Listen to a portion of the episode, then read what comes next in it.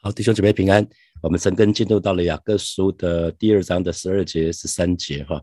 那我给今天的陈根取一个题目，就是当以怜悯待人啊，当以怜悯待人。好，那我们就来看第十二节。你们既然要按使人自由的律法受审判，就该照这律法说话行事。那新普吉的翻译是。要记着，你们无论说什么、做什么，将来都要按照那使你们得自由的律法受审判。好，那我们先来看交通规则哈。在道路上面，我们看到交通标志，我们就会需要自动遵守。以交通规则来看的话，你就是只有一个选项，就是遵守。那如果不遵守、违规的话，被照相啊，或者被警察拦下来的话，就是开单哈，就会受罚啊。不是按照我们的自以为哈。那你在开车的时候，不是自以为。你说啊，我这个路况这么好，我开速线为什么写六十？这个这个地方路这么平，路这么大，那我车车况又这么好，我开个一百也不过分呐。我可以按照自己的想法啊，如果按照你的自以为，就会出问题哈。那我记得我呃第一次在美国开车是在美国的佛罗里达州的那个奥兰多那里，当时我们是去一个休闲度假的地方开会哈。我第一次在美国开车，所以也不是很知道，因为在台湾当时。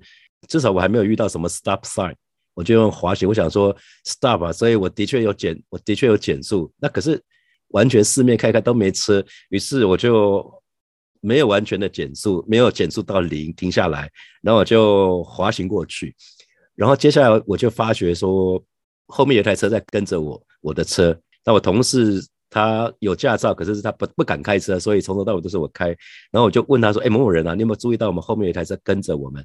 而且跟了，你看从后刚刚那个地方，现在跟了已经有两三分钟了。”哦，他说：“哦，你现在讲我我有注意到了。那那他说那我们怎么办？我就说那我们继续开，看他看他会怎，他他会不会只是只是凑巧？他继续跟我们又跟了两分钟左右。哇，那觉得不行哦，那我干脆停下来好了。啊，想到第一次在美国开车，怎么会有人在跟踪我们呢？”结果我停下来，那一台车也停下来了。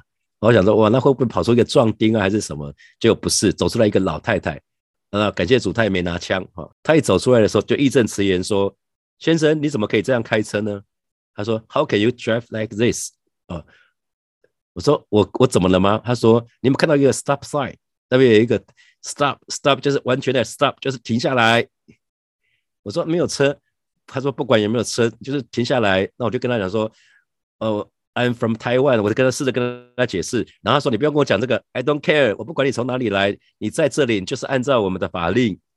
弟兄姐妹记得啊，要按照神的法令，不是按照你的啦。我们我们说国有国法，家有家规，对不对？神也设立非常清楚的游戏规则。哦，那既然是要按照神的律法受审判，所以我们行事为人当然要按照神的律法。”所以弟兄姐妹，请问一下，信主以后，你是不是有很多的自以为？你觉得没有没有问题啊？神哪里这么小气？就是刚刚我到美国去，我觉得他没有什么啊，这有什么？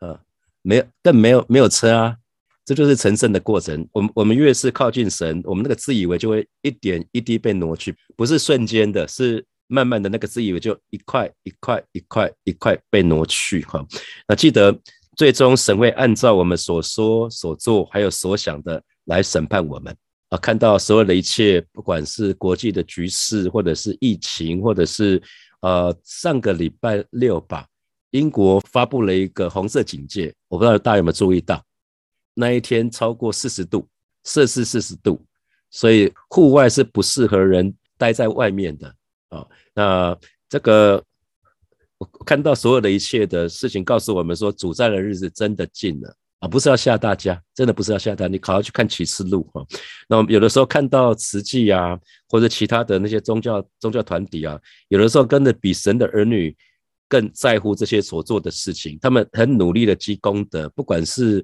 看到那些灾难啊，他们总是总总是参与所谓的赈灾啊，或者急难救助。他们真的是行善不落人后啊。那他们的目的当然是为了积功德啊，他们想要努力的靠自己的行为进天堂。那弟兄姐妹，神的儿女，我们不是靠行为得救，可是信主以后，我们所说所做的却至关重要啊。那而且神还看我们的动机啊，最终神会按照我们所说所做所想的来审判我们。那那我刚刚特别讲到所想的动机啊，比如说神要我们爱人不虚假，我们爱人，我们去关心一个人，不是带着一个目的。我们去关心一个人，不是只是他信主而已，我们是真心的关关心这个人啊。就算他可能一次、两次、三次没有信主了，我们不是做为了做业绩啊，然后我们就跑掉了，我们就不理他了。那我们就非常的非常的现实啊。所以传福音不是为了做业绩，而是因为明白神的心意。我们知道神对未信主的灵魂有那一份迫切。神要更多人可以得救哈，神不愿一人沉沦，他愿意更多人可以得救啊，所以呃，在新普经文的翻译十二节就说了，要记着你们无论说什么做什么啊，将来都要按照那使你们得自由的律法受审判。所以我们看到后半段这边就是，哎，律法使我们得自由啊，律法使我们得自由，真的吗？还是律法让我们觉得被约束，好像绑手绑脚的？其实。很很多时候，人人们都会觉得说，哎，这些规则在约束他们的人身自由。可是殊不知，其实神透过律法是要给我们真正的自由。所所以，我们仔细看的话，我们说十诫的前四诫是我们跟神的关系，后面的六诫是我们跟人的关系。我们说罪会挡在我们跟神的中间，那其实不只是罪会挡在我们跟神的中间，其实那些错误哦，罪也好，错误也好，它也会破坏。我们跟自己、跟家人的关系、跟同事的关系、跟同学的关系都会哦啊，比如说，当你发现你的朋友对你说谎的时候，那即使是很小的谎言，那你会不会心里面有一个想法说，那以后不不大能够信信任他了啊？如果在职场也是，如果有一个同你发觉一个同事对不同的人讲不同的话，即使是好像跟你没有关系，可是你你以后大概也很难相信他啊，你会发觉，哎，怎么这个人怎么这么不一致？好，那其实就是罪对人际关系会造成影响。罪不只是造成我们跟神的隔阂，也会造成我们人际关系的破坏。哈，那所以为什么神要设立十诫？其实是要维护人跟人之间美好的关系。哈，那比如说我们说当孝敬父母，当孝敬父母，其实父母对子女几乎是天性。孩子生下来，父母亲孩子一出生的时候，就会对子女不断的付出嘛。所以没有讲说当照顾小孩没有哈，符合人性的基本上就会不用不用写在上面哈。华人讲的是养儿防老啊，为什么需要养儿防老啊？因为当你还是子女的时候，特别你是子女幼小的时候，爸爸妈妈很健康，爸妈会赚钱的时候，这个时候你是获得者。等到你随着你长大，你赚的钱，爸爸妈妈慢慢的年纪大了，可能爸妈其中一一个人过世了，他是独居的，可能需要有人照顾他了，换成付出的时候，其实。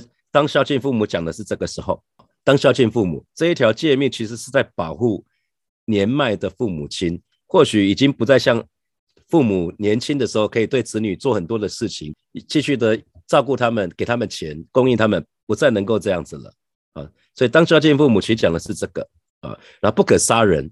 那当然我们现在呃可能是不敢杀人，嗯，没有那个胆，因为杀了人还要坐牢的，要付代价的啊。那那可是我们可以用眼光杀人，对不对？呃，或者是用话语。所以耶稣来了，耶稣说：“你们不可以咒骂人，咒骂人其实跟杀人是一样的。”啊，然后十诫里面说不可奸淫，那很很多人就说：“那我没有奸淫呢，我又没有去去去找妓女，我们又我又没有小三。”耶稣来了，耶稣说：“你们只要眼睛看的女人，心里动了一念的，那就是奸淫呐。”啊，耶稣已经说的这么清楚了，所以如果所以如果男士。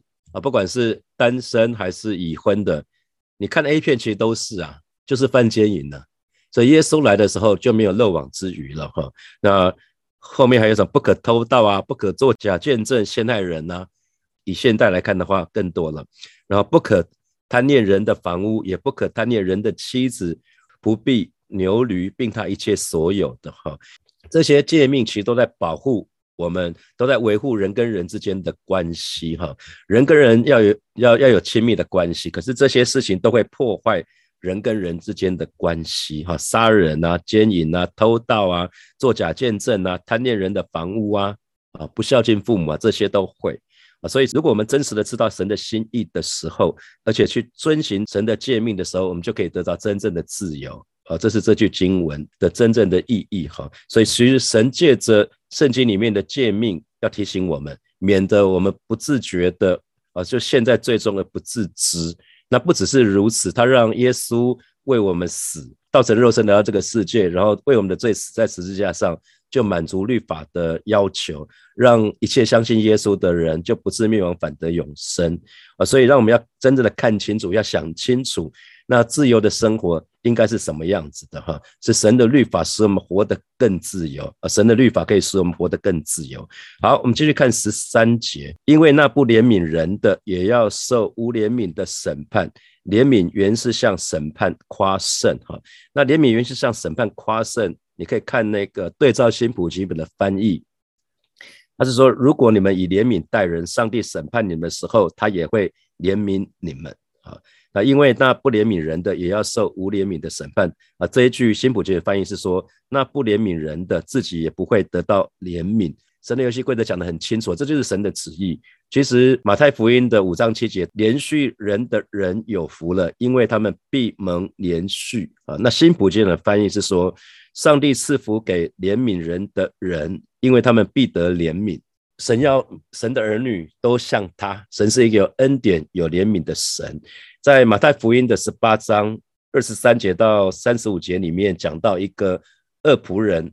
去逼债的一个比喻哈，那有一个人欠了欠了一千万两，一千万两的样子，那他蒙了赦免，他的主人，他主人来了，看到这个仆人，那看知道仆人还不起，他就说好吧，那就把这个一千万就一千两，一千一千万两就一笔勾销吧，就没想到这个仆人回到他他住的地方，去看到有一个人欠他十两，他就要逼债了，要把他逼死人，啊，主人又出现了，他说你这是恶仆人啊。你应你难道你不应该连续你的同伴，像我连续你一样吗？啊，所以神要我们去连续别人。对神的儿女来看的话，有两个字很重要哈，一个叫做恩典，呃，恩典是 grace，那一个是怜悯，怜悯是 mercy。那 grace 我们说恩典是给予给予对方是本来是对方不配得的，所以我们说救恩是白白的恩典嘛。救恩本来是我们不配得到的，可是神给我们。那什么是怜悯？什么是 mercy 呢？就是没有按照对方所做的惩罚他们啊，例如打他们、骂他们啊，这是 mercy。那我想这个很重要哈。如果你曾经得到过别人的怜悯的，通常我们是比较容易给出去。那有一对夫妻，我们教会的会会友，现在已经搬到中南部去了哈。他们当时去。要去关岛玩，结果忘了带证件啊！要去度蜜月的时候，就两个人就卡在机场啊。那结果也不能去，结果两个人就就手牵手，想说啊，好吧，不能去关岛，就去其他地方约会吧。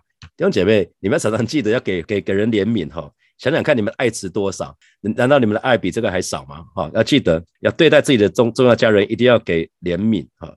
那还有在职场，你是不是愿意给别人再一次的机会？啊，比如说我自己曾经在某一家公司二进二出，因为我自己二进二出，所以我其实我还蛮愿意给别人再一次的机会的。啊，那我曾经有很多同事跟我讲说，Daniel，我离开这家公司叫叛徒，他们投奔敌营，你怎么可以再用他呢？啊，那我就说不会啦，他们想清楚再回来，我觉得他们会比之前的时候更更忠心。啊，这这是这是我的想法。还有就是。当别人犯错的时候，你是不是就会把他之前所有做的一切事情、好的事情就一笔勾销？你是不是只记得别人的错？啊，想想看，因为如果你自己记得别人的错，你大概很难给 mercy，因为你你只看到对方的恶嘛，只看到对方的不好。可是神的话语却告诉我们，因为十三节，因为他那不怜悯人的，也要受无怜悯的审判啊。怜悯原是向审判夸胜哦，原来怜悯是向审判夸胜。有多少人？你觉得在你一生当中曾经犯了许多的错误，不管是有意或无意的，啊？那我想每个人都有，对不对？我们都犯了很多的错误，不管有意或无意的。那有多少人？你觉得将来在神的面前，你需要神的怜悯的？我想我们都需要，是吗？我觉得我自己也要需要哈，因为我我自我可能只记得自己做的还不错的事情，可能都忘了有一些事情我伤害人的哈。所以，我我自己是很知道，我非常需要神的怜悯。那你知道？悲惨的命运正在等待那些对人没有怜悯的人。我再说一次哈，悲惨的命运正在等待那些对人没有怜悯的人。因为神的话语、神的游戏规则讲得很清楚喽，那不怜悯人的也要受无怜悯的审判。怜悯原是向审判夸胜啊，怜悯原是向审判夸胜啊。这个意思，这一句经文其实是怜悯是向公正夸胜。那公正是什么意思？公正也好，公义也好，就是你犯了什么错。你的罪该一死就是罪该一死，就是按照你所做的给我们当得的，那叫公正，那叫公义，好吗？那怜悯是什么？怜悯却是给予我们不应得的，是我们一点也不值得接受的。好，就是他把那个化掉了，就是我们应该受到惩罚，可是怜悯是不用了，免罚，这叫怜悯。好，所以如果希望到了那一天，神对你跟我比我们所得的更好的话，弟兄姐妹，牧师今天早今天早晨送你一句话哈，最好从现在开始给其他的人比他们所应该得的更好。请你善待每一个人啊，请你善待每一个人，因为你怎么对待人，你对人有怜悯，以后在审判的宝座前，神就对你有怜悯。记得，最终我们都要在神的宝座前要面对神的审判，所以盼望大家都可以善待每一个人。好，接下来我们有几分钟的时间，我们可以来默想从今天的经文衍生出来的题目。哈，第一题是。呃，最终神会按照我们所说、所做、所想的审判我们。那请问这给你什么提醒？那你又愿意做出什么样的改变呢？啊，第二题，请问在你过去的信仰的经历的当中，律法让你得自由，还是觉得让你觉得被约束呢？啊，第三，怜悯原是向审判夸胜，那你愿意开始以怜悯待人吗？那这个礼拜我可以以怜悯对待哪些人呢？我们呃，第一个祷告就是。最终神会按照我们所说、所做、所想的来审判我们，好吧？我们就开始，我们要跟神祷告，让我们可以警醒过每一天的信仰生活。那要要警醒过每一天的信仰生活不容易，要诀就是警醒祷告。而耶稣说了，总要警醒祷告，免得入了迷惑，求神帮助我们，让我们每一天都有很好的、都有活泼的祷告生活，以至于我们可以警醒过每一天的信仰生活，让我们可以竭力遵守神的话，那遵行神的旨意，我们就去开口为自己来祷告。主啊，谢谢你今天早晨啊，再次我们来到你面前向主来祷告。我们知道，最终主你会按照我们所说、所做、所想的来审判我们。主啊，让我们可以警醒过每一天的信仰生活。今天早晨，我们就是来到你面前向主来祷祷告，为每一位神的儿女向主来祷告。而是啊，你告诉我们，总要警醒祷告，免得入了迷惑。你们心里固然愿意，肉体却又软弱。帮助每一位神的儿女，然后每一天我们就是警醒祷告，以至于我们可以竭力遵守你的话语，遵循你的旨意。啊，是的，主啊，谢谢你，让我们。